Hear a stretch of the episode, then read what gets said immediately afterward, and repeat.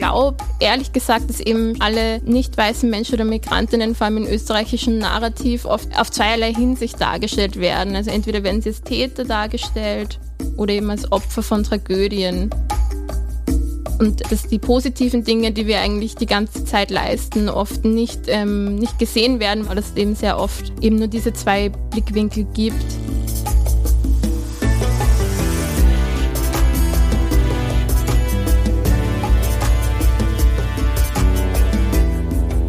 Herzlich willkommen bei Blickwechsel, dem VIDC-Podcast für einen neuen Blick auf die Welt. Mein Name ist Sibylle Straubinger, ich bin die Direktorin des Vienna Institute for International Dialogue and Cooperation, kurz VIDC.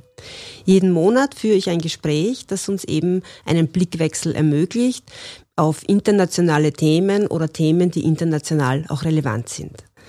Mein heutiger Gast ist Maida Schuller.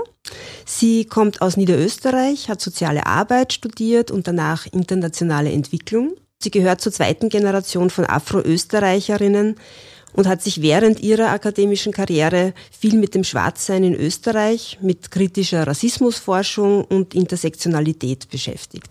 Für das VEDC hat sie sich auch an einer Studie beteiligt zum Thema Diaspora-Engagement von Afrikanerinnen in Österreich. Liebe Maida, Schön, dass du dir Zeit genommen hast. Vielen Dank fürs Kommen. Danke für die Einladung.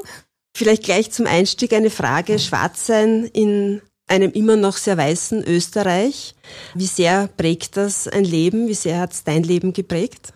Also ich glaube, es prägt das Leben in jeglicher Hinsicht. Also ich möchte gar nicht über die Erfahrungen so sprechen, die ich gemacht habe, vor allem in meiner Jugend, weil ich glaube, das wurde schon, wird schon seit Jahren von schwarzen Menschen, die Erfahrungen, die man macht, werden angesprochen. Ich glaube, es ist, äh, ich würde gerne darüber reden, was für einen Menschen es mich gemacht hat. Ich glaube, dass man als schwarzer Mensch sehr früh anfängt, sich einfach sehr intensiv mit sich auseinandersetzen zu müssen. Also diese Frage nach, wer bin ich, wo gehöre ich hin, war eben bei mir immer wieder recht früh von der Jugend an, wobei es erst seit kurzem so klar definieren kann. Also dieses Gefühl, diese Suche war immer da, aber erst seitdem ich älter und erwachsen geworden bin, ist es für mich irgendwie klarer geworden.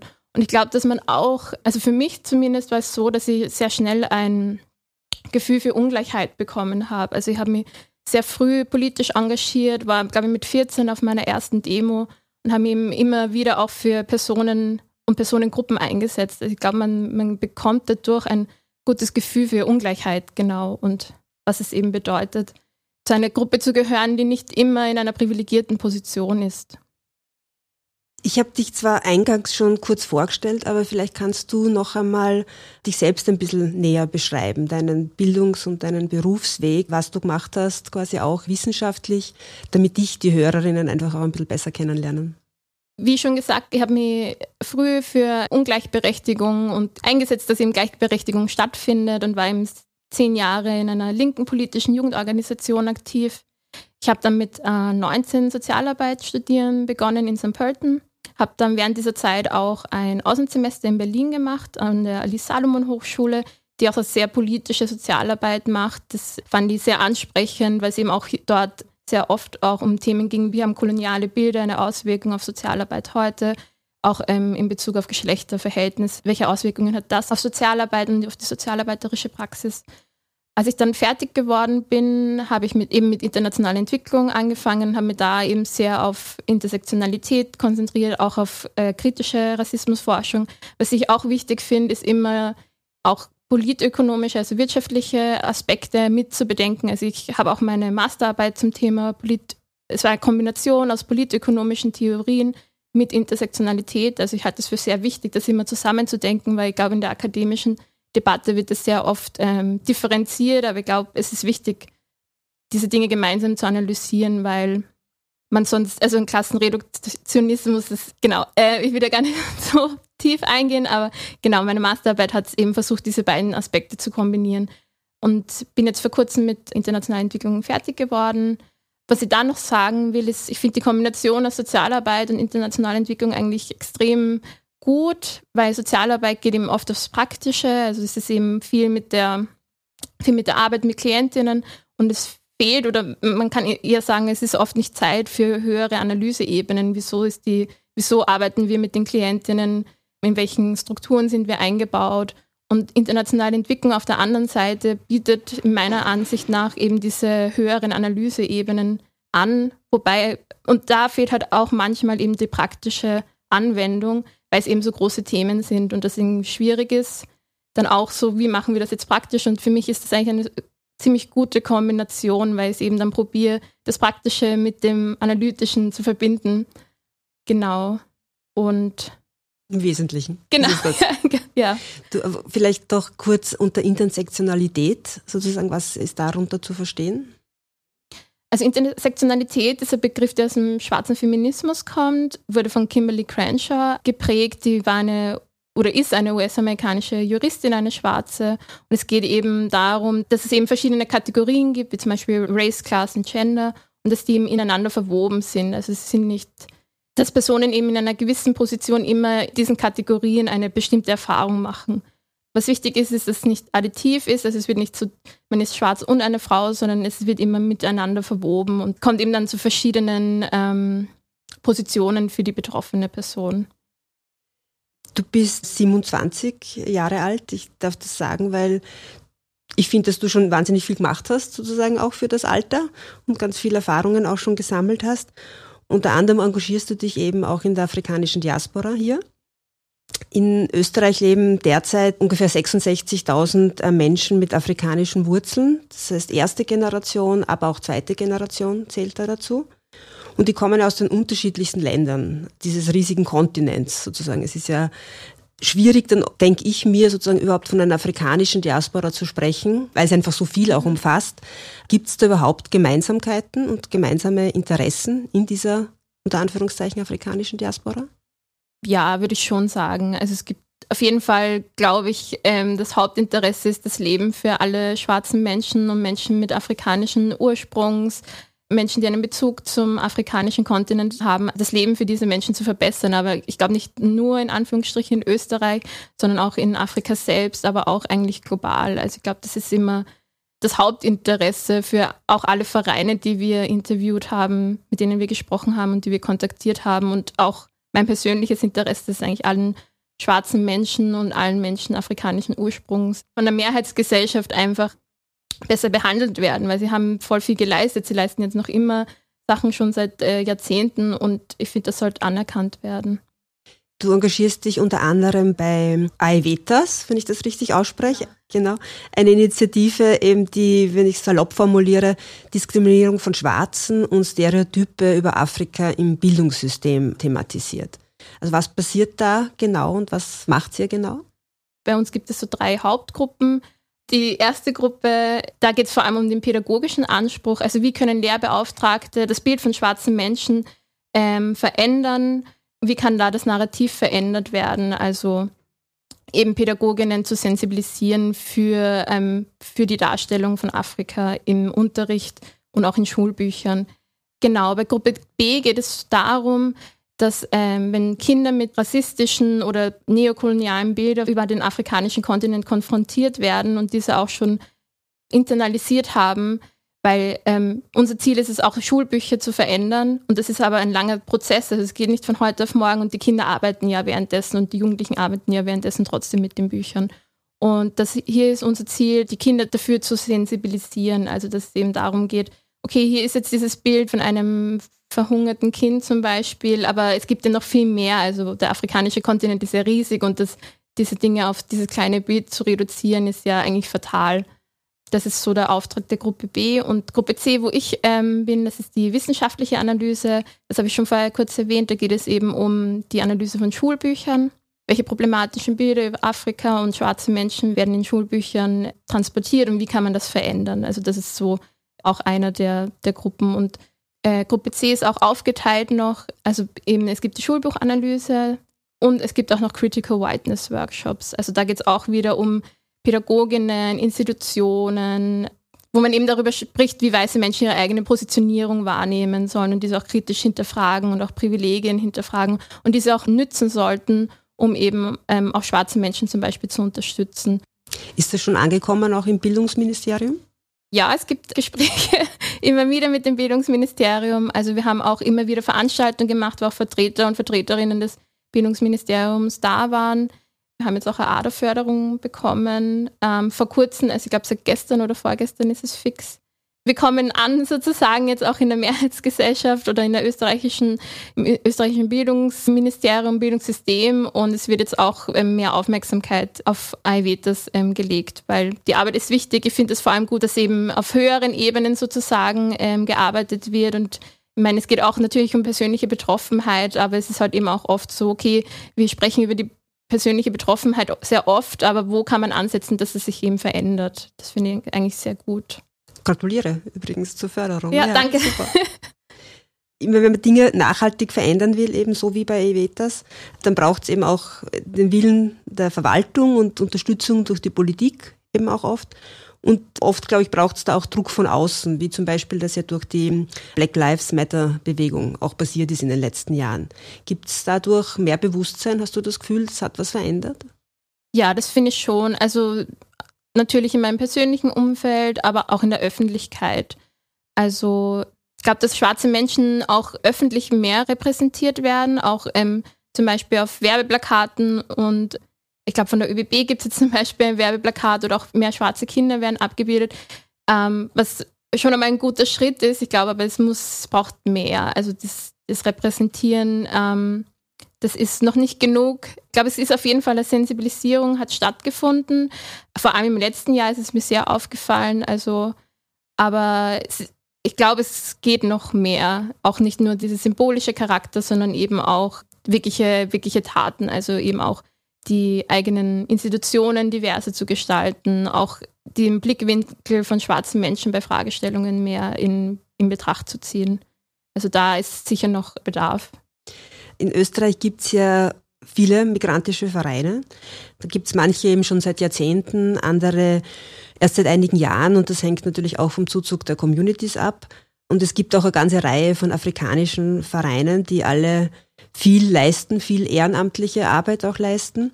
Kannst du vielleicht ein paar Beispiele nennen? Also wie viele gibt es deines Wissens nach in Österreich und was sozusagen afrikanische Vereine tun, einfach nur um ein bisschen ein Gefühl zu kriegen, welche Projekte da aktuell sind? Mhm also du hast es eh schon gesagt, das ist mir auch noch wichtig zu sagen, also die Arbeit von afrikanischen Vereinen oder Vereinen mit schwarzen Menschen gibt es ja eigentlich schon seit Jahrzehnten.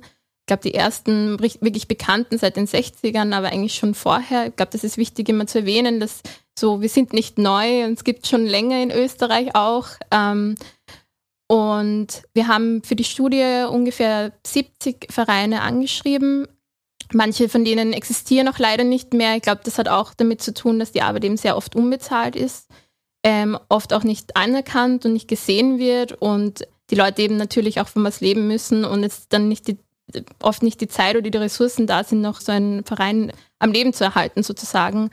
Die zweite Frage, was machen diese Vereine? Also die Vereine, die wir interviewt haben, haben, also es gibt zum Beispiel auch einen Podcast, den Sugar Honey Black Tea Podcast, der sich eben auch mit verschiedenen Themen auseinandersetzt, wie zum Beispiel, was bedeutet Heimat für schwarze Menschen, was, was ist das für ein Begriff, verwenden wir den, ist er problematisch oder nicht. Ähm, ich habe auch mit Otalia Sacco von Sava Shea gesprochen. Sie produziert Shea-Butter, also eine Bio-Shea-Butter, die eben aus Côte d'Ivoire ähm, eingeliefert wird und sie verteilt es dann in, in Österreich, sie verkauft es dann in Österreich. Ich habe gesprochen mit Ishraga Mustafa, die äh, Literaturwissenschaftlerin ist und eben auch vor allem mit Frauen über literarische, über Schreiben eigentlich Empowerment und die gemeinsamen Erfahrungen, die man in der Migration gemacht hat, ähm, gemeinsam verarbeitet und gemeinsam sich eben bestärkt. Dann natürlich auch Adept und Adife, die eben auch auf europäischer Ebene arbeiten Fresh Vibes habe ich auch, mit denen hab, haben wir auch gesprochen, ähm, die eben auch ein, ein Radiosender sind, die auch immer wieder auf Veranstaltungen kommen und eben auch mitschneiden und die Veranstaltungen auch über den Radiosender streuen und eben auch da versuchen, mehr, mehr Aufmerksamkeit zu generieren für eben die Initiative von schwarzen Menschen und für Veranstaltungen, die von schwarzen Menschen gemacht wird. Breite Palette jedenfalls. Genau. Und warum glaubst du, wird so wenig gesehen, die Arbeit? also von der österreichischen Gesellschaft vor allem so wenig mhm. gesehen? Es ist eine sehr gute Frage. Ich glaube, ehrlich gesagt, dass eben schwarz, nicht nur schwarze Menschen, alle nicht weißen Menschen oder Migrantinnen, vor allem im österreichischen Narrativ, oft auf zweierlei Hinsicht dargestellt werden. Also entweder werden sie als Täter dargestellt oder eben als Opfer von Tragödien. Und ähm, dass die positiven Dinge, die wir eigentlich die ganze Zeit leisten, oft nicht gesehen werden, weil es eben auch schwierig ist, in der allgemeinen österreichischen Gesellschaft äh, in der Medienlandschaft. Genau, in der Medienlandschaft, genau, dass es eben sehr oft eben nur diese zwei Blickwinkel gibt. Also die Arbeit wird gemacht, nur sie wird halt nicht gesehen und ich glaube, dass das schon auch ein Faktor ist. So only bad news are good news. Genau. Gibt es ja, glaube ich, so einen Spruch ja. oder gab es ihn mal im Journalismus, ja. ja. Viele der Vereine engagieren sich jetzt im Inland und helfen sozusagen auch Landsleuten anzukommen, machen Integrationsarbeit, aber viele engagieren sich auch quasi für die Herkunftsländer mit unterschiedlichen Projekten. Und du hast es vorhin schon kurz erwähnt, du hast für das VIDC mit zwei Kolleginnen eine Forschungsarbeit gemacht zum Thema das Engagement der afrikanischen Diaspora in Österreich. Die wird auch am 16. November präsentiert und jetzt wollen wir nicht alles quasi da auch vorwegnehmen. Aber was war das Spannendste für dich dran? Also für mich war mit Abstand das Spannendste, einfach die Interviews zu führen mit den Personen. Ich habe mit so vielen spannenden, vor allem spannenden Frauen Interviews geführt, die so großartige und extrem professionelle Arbeit alleine teilweise leisten. Und das war wirklich etwas sehr Besonderes, mit denen sprechen zu dürfen und mit denen auch ihre Ansichten über den Zustand für schwarze Menschen in Österreich und allgemein sprechen zu dürfen.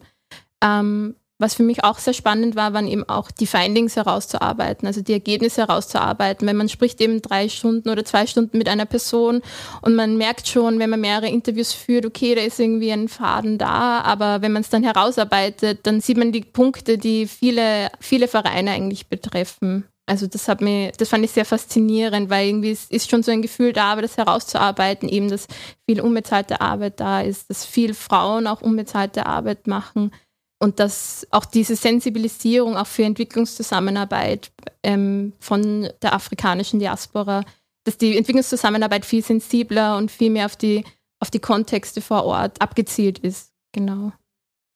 Ist wieder ein bisschen das, was haben die afrikanische Diaspora auch gemeinsam, sozusagen, so divers sie auch ist. Genau, genau. Das fand ich sehr spannend herauszuarbeiten eigentlich. Ja. Mhm. Und vielleicht noch die wichtigste Erkenntnis oder vielleicht auch Forderung, die sich rauskristallisiert hat für dich jetzt auch ganz persönlich? Also ich glaube, ich habe das jetzt eh schon im äh, Interview mehr, mehrmals gesagt. Also es wird einfach so viel extrem gute, extrem professionelle Arbeit geleistet, die so wenig monetär, aber auch symbolisch honoriert wird. Es war wirklich äh, spannend zu sehen, wie viel gemacht wird. Also ich habe kurz mit meiner Kollegin Gudrun noch gesprochen und die, also Radio Afrika ist ja zum Beispiel eine der größten Organisationen und auch da gibt es so viel Arbeit, die eigentlich wenig bis nicht bezahlt wird. Und dass das eigentlich so wahrscheinlich unsere Hauptforderung ist, dass diese Arbeit mehr bezahlt werden muss, auch mehr gesehen werden muss und auch mehr ähm, wertgeschätzt werden sollte. Also das war für uns so der wichtigste Punkt. Im VIDC arbeiten wir ja mit vielen engagierten Vertreterinnen verschiedener Diasporas auch zusammen, eben auch mit der afrikanischen und oft ganz jungen sozusagen der zweiten Generation, aber natürlich auch quasi mit älteren aus der ersten Generation, die alle engagiert sind. Aber mich würde ein bisschen interessieren, wie ist die Zusammenarbeit sozusagen innerhalb der Community? Gibt es da Spannungsverhältnisse? Gibt es da andere Prioritäten zwischen vielleicht auch Jüngeren und, und den Älteren, die hier sind? Was sind da deine Einschätzungen? Es gibt schon Unterschiede, würde ich sagen. Also, dass eben Personen der ersten Generation eben sehr oft wahrscheinlich noch mehr Bezug zum afrikanischen Kontinent haben und da die Arbeit auch mehr auf den afrikanischen Kontinent fokussiert ist. Also nicht nur, aber eher. Und bei der zweiten Generation ist es eben sehr dieses, wie ist das Leben in Österreich ähm, und man eben sehr auf die Community sozusagen vor Ort schaut. Was aber wichtig ist zu erwähnen, dass eben trotzdem, das habe ich auch in einer Frage eh schon gesagt, dass eben auch immer wieder natürlich die gemeinsamen Interessen gibt, eben dass das Leben für schwarze Menschen besser wird.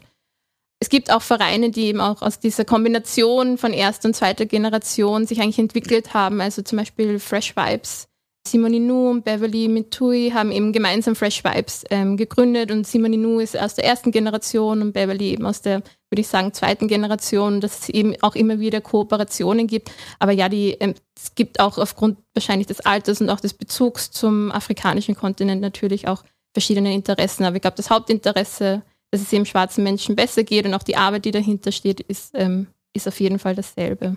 Bevor wir jetzt zum Schluss kommen, vielleicht noch eine Frage, sozusagen so eine offene Frage.